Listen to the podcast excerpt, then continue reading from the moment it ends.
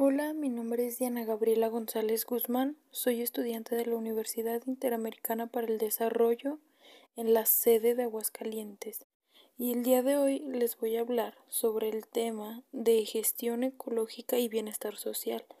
Este tema abarca la capacitación y programas ambientales y la protección de la biodiversidad. La ecología ha ido evolucionando en la inclusión del ser humano en sus estudios de los patrones y procesos que explican la interrelación entre los seres vivos con el entorno, especialmente desde el impulso de la visión sistemática. El ambiente tomó relevancia junto a la ecología de ecosistemas.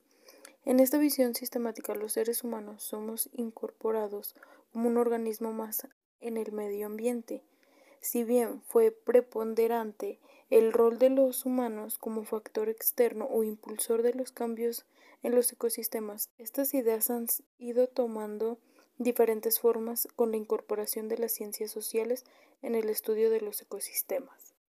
El estudio de los sistemas socioecológicos incluye desde la resiliencia y la vulnerabilidad asociadas a la teoría complejidad de los sistemas a la sustentabilidad, la equidad, la justicia y las relaciones de poder, así como el bienestar humano y la gobernanza. Podríamos ubicar respecto a lo que atribuyen.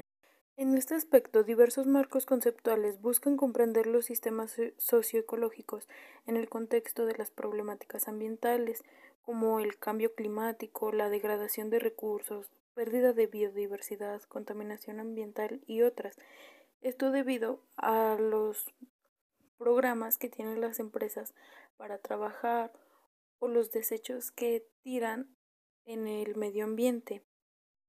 A pesar de su planteamiento concreto y operable y su popular conocimiento entre ecólogos y economistas ecológicos, se critica este marco por su planteamiento de la acción colectiva.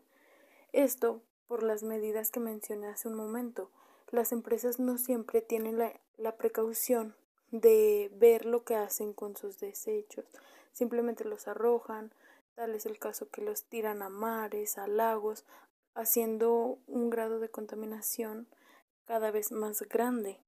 Es por esto que la educación ambiental es una clave para comprender la relación entre los sistemas naturales y sociales, para una comprensión más clara de la importancia de los factores socioculturales en el origen de los problemas ambientales. En esta línea se debe promover la adquisición de conciencia, de valores y comportamientos que faciliten la participación efectiva de la población en el proceso de toma de decisiones. La educación ambiental, así entendida, puede y debe ser un factor estratégico que indica en los modelos de desarrollo establecidos para reposicionarlos hacia una sustentabilidad y la equidad. Puedo decir que la educación ambiental es de suma importancia para las empresas y lo que comparten como empresas.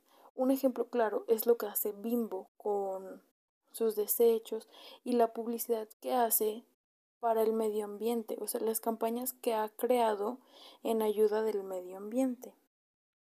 Este es un ejemplo claro que les puedo brindar para que se guíen acerca de las medidas que debe de tomar una empresa a la hora de crear sus productos y cómo compensa esa creación que hace haciendo otras actividades factibles para el medio ambiente.